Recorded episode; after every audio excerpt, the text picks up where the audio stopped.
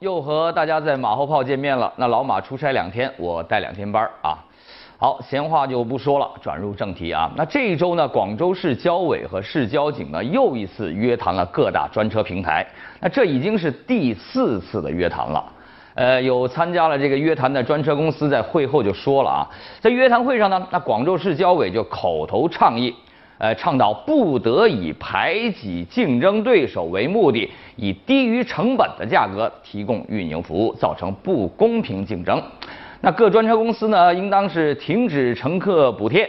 取消价格优惠啊！当然啊，这次约谈似乎是相当成功啊。那目前呢，绝大部分专车公司已经是取消了乘客优惠了。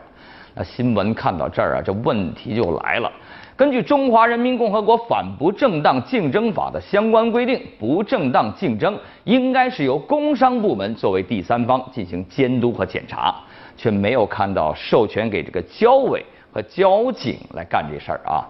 那交委来约谈，呃，这个专车公司啊，咱不敢说他这个是不是违法啊，但想问问，就是有没有这个错位监管，或者是呃缺了点程序正义呢？网约车企业最近这几年是蓬勃发展，它说明啊，这个市场咱对这种新型的出行模式认可和有非常大的需需求啊。这个时候，规范市场显然才是有关部门的职责所在。但是呢？约谈显然不是一种有说服力的管理模式。他这个约谈啊，一说这个约谈，也透着人质的味道。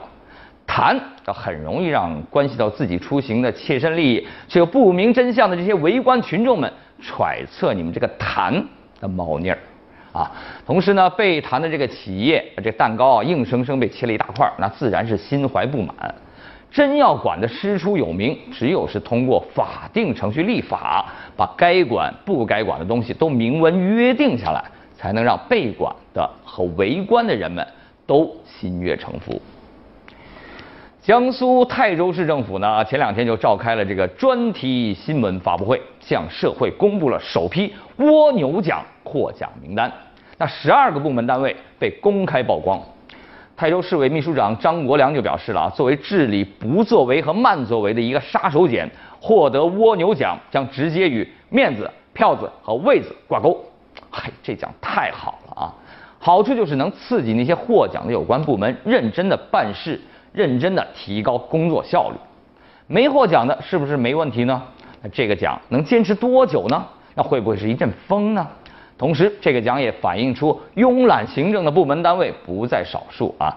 接下来要怎样的杀鸡儆猴，呃，达到整个政府部门呃制止这个拖延症的这个效果呢？我们还要拭目以待啊。同时啊，咱也可以就是借鉴一下这个兄弟省市的经验，是不是？只要是对老百姓有益的事儿，咱不妨都尝试一下，就算这个水土不太服啊，老百姓也高兴。去年底，新计生法就删除了禁止代孕的条文啊。那今年这个二孩政策又是全面放开了。那最近呢，这个关于代孕的话题就是越来越多。呃，前两天在深圳路边啊，更加是出现了一个大幅的代孕广告。呃，有媒体啊就这事儿呢就进行了暗访，因为发现啊，从找资料到电话联系了解情况，再到最后去公司谈价钱，短短的两天时间，这些程序全部搞定。还可以面试捐卵的这个女孩来验货啊，代孕的各项具体业务都有明码标价，堪称是童叟无欺。能做到这么完整的产业链啊，可见这市场需求是相当的大。那在新计生法删除了禁止代孕的这个条文之后，这事儿啊，在公众面前反而就陷入了一个呃粤语叫“冇王滚”，咁样一个尴尬的局面。法无禁止即可为。但是呢，当大家都去谋王滚，这个时候只会有两种结果：一种呢就是这个市场混乱，各种黑代孕层出不穷；那第二种呢，可能是王呃王法管不着这些地方啊，渐渐呢就会沉淀出地下势力来代位这个缺失的职能，继而产生许多社会安全的隐患。所以啊，当事情堵不住的时候啊，最好的办法就是按照各方的利益最大，各方利益最大化，呃这种方式。咱得挖个沟啊，让必须流出来的事儿呢，就顺着这个沟来流。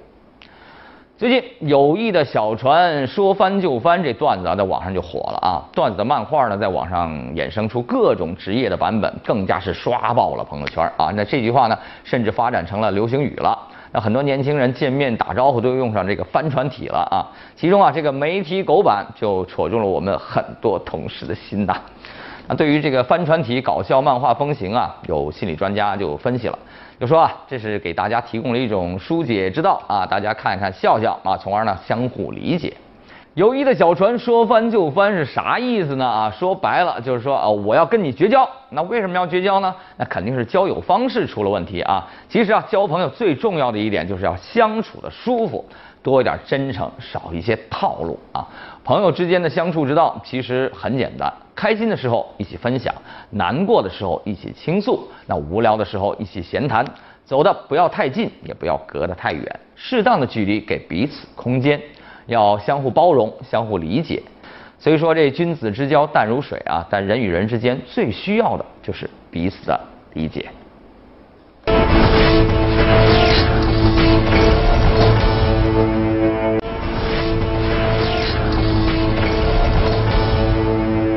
县一年有十位局长、副局长提出改任这个主任科员、副主任科员等虚职岗位，呃，发改局长、财政局长等实权人物也申请这个实改虚。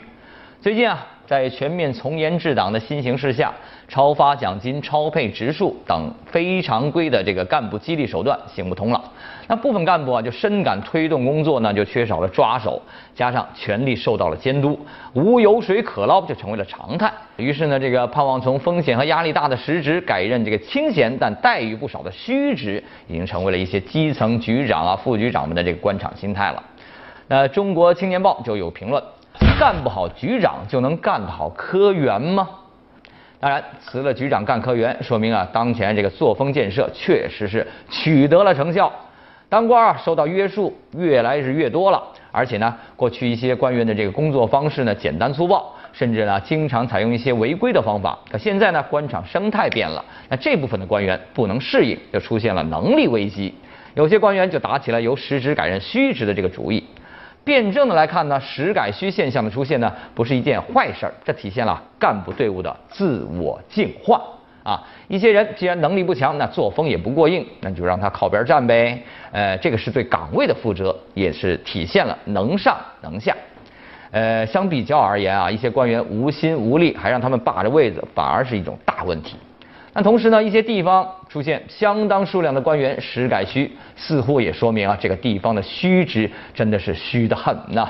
那从媒体的报道来看啊，这些虚职除了权力有区别，那其他方面的含金量一点都不低啊。在一些地方，公务员工资阳光化了之后，同级别和工龄的实职岗位和虚职岗位工资待遇相差不大，但是呢，工作压力不可同日而语。那实职和虚职呢，本来只是分工的不同，结果就变成了压力的不同、付出的不同，而虚职呢，也成了混日子的代名词。这就说明啊，这些地方的岗位设置不合理。不少岗位在养闲人、养懒汉。好，再来看啊，呃，十二号，一八年世界杯亚洲区预选赛十二强赛抽签揭晓，中国就和伊朗、韩国、乌兹别克斯坦、卡塔尔和叙利亚分在了一组。那按照这个赛程呢，今年九月一号啊，中国男足将迎来首场比赛，那客场就对韩国。那这事儿啊，在中韩两国的网友之中啊，是热议的话题啊。韩国网友的主流观点就是感到高兴啊。他们认为啊，自己抽到了好签儿啊，甚至有人说，呃，不打个这个十比零，韩国队都不算赢。而对于不少的中国球迷呢，这个就表示了啊，呃，好事儿啊，长期揪心的比赛毕竟不利于健康啊，早点输了，早点回家睡觉，不用熬夜倒时差的看世界杯是吧？好，那长沙晚报就评论啊，冲线非重点，走出囧途是关键。其实啊，很多球迷对待国足啊，心里都存在一个疑问。你会不会突然就出现了呢？因为这中国足球啊，就像中国人民的孩子啊，孩子成绩不好啊，做家长做家长的这个肯定是着急的。那着急的本质，它是真爱啊。而如何看待抽签分组呢？我们必须先看到一个常识：赢还是回家啊？是体育竞赛呢无法回避的这个结果，也正是足球的魅力啊。十二强赛，那国足和谁分在一组，它并不重要，重要的是什么呢？有没有能力，有没有方向感？老太太专挑软柿子捏，确实是轻松啊，但和足球这个竞技的机理，那显然是不符合的。如果足球是靠运气走到了俄罗斯，那也不叫挺进了，那叫混进去啊。那这样的结果呢，对于国足来说不是好事儿。二零零二年啊，韩日世界杯的心理啊，我们不能再复发了啊。中国足球要呢，就是质变成世界一流。不是一代球员的事儿啊！足球不只是一个球，不只是十一个人的运动，它是一个整个的一个体系啊。因此啊，这个国足进不进得了是俄罗斯世界杯啊？那对于中国足球的意义呢，并不是那么重要。不过呢，在这个足球场上啊，肯定有一句话就是成功才是成功之母。如果你老是失败，那就会失去信心啊，成为溃军，继而呢，类似于一比五输泰国那种惨案，随时可能再发生。也就是说啊，国足需要在接下来的比赛之中踢出拼劲儿和信心。此时又是春天，一些地区呢已经是这个马拉松开跑了啊。马拉松呢其实是很简单的，考验的是耐力。他会告诉你呢，人生不必在意一时一地的得失，只要你有冲线的欲望，你就坚持跑下去。足球发展呢也是同样的道理，有了方向，呢国足啊就像马拉松比赛一样啊，坚持下去。一定可以走出囧途，迈向巅峰。只有不功利，才能有成功。好，稍后你来我往。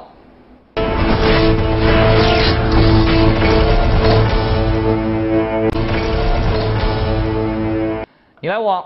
近日，北京就出台规定，将院前危急重症抢救费纳入基本医疗保险、工伤保险报销的范围。这就意味着呢，以后市民叫救护车时候产生的部分费用可以进入医保报销。那再来看看网友们怎么说啊？呃，这位网友就说了啊，愿天价救护车费用不在，在生命面前，我们所有人都是弱势群体。那还有一位网友说，这个标准应该全国统一。再来看，近日这个贵州安顺职业技术学院毕业生就经历了一场特殊的考试啊，成绩呢就是由喝白酒的多少来决定了。喝完一杯一百分，喝半杯九十，只喝一口的六十，你不喝就不及格。它原因啊，就是这个学生学的是销售专业啊，得会喝酒啊。校方呢就说介入调查了，呃，一起来看看网友们怎么说啊。有位网友就说了：“扭曲式教育虽然在社会上确实是有这样的情况，可是作为学校老师不应该这样教育学生。”那还有一位说：“只能说啊，这位老师仅仅以酒量一个标指标啊一个指标考核有失偏颇。其实酒桌在中国是一个重要的交际舞台，核心是中国的酒文化。社会就是丛林，老师不过在教学生如何应对丛林法则。”就不过是销售过程之中的一道呃一种道具。古人小酌怡情，附庸风雅啊，他喝了一小杯，人家要吟诗作对的啊。现在怎么就变成了你你不喝就看不起我啊？你不喝当我是兄弟啊？其实啊，像这种所谓的这个打着这酒文化旗号的这种酒厂的陋陋习。和这种社会的这种现象，我觉得真是要不得。而学校呢，这种地方呢，我觉得呢，老师应该教的是什么呢？如何用正确的价值观和是呃和是非观去判定这些社会陋习和现象，而不是要教他们你学会喝酒来应对这种社社会现象。好，我们再来看前几天，四川乐山一中高一新生就领取了新校服啊，跟以往的校服相比呢，这些校服啊都带着这个反光标志。那对此呢，有学生就说啊，为了方便抓小树林党和在操场上谈恋爱的情侣，那校方就回应说了，他不是防早恋，而是为了保障学生们的交通安全。好，那我们看看网友怎么说啊？有位网友就说啊，学校本来的目的是晚上过马路，他有了反光贴呢，这司机能看见这孩子，结果呢，给老师另外又教了一招。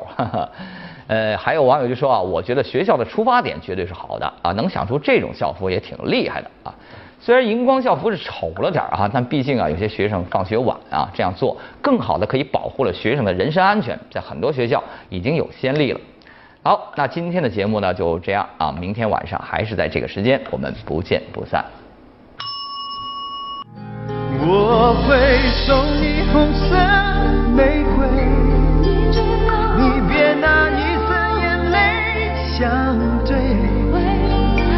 爱的日子有你才美梦才会真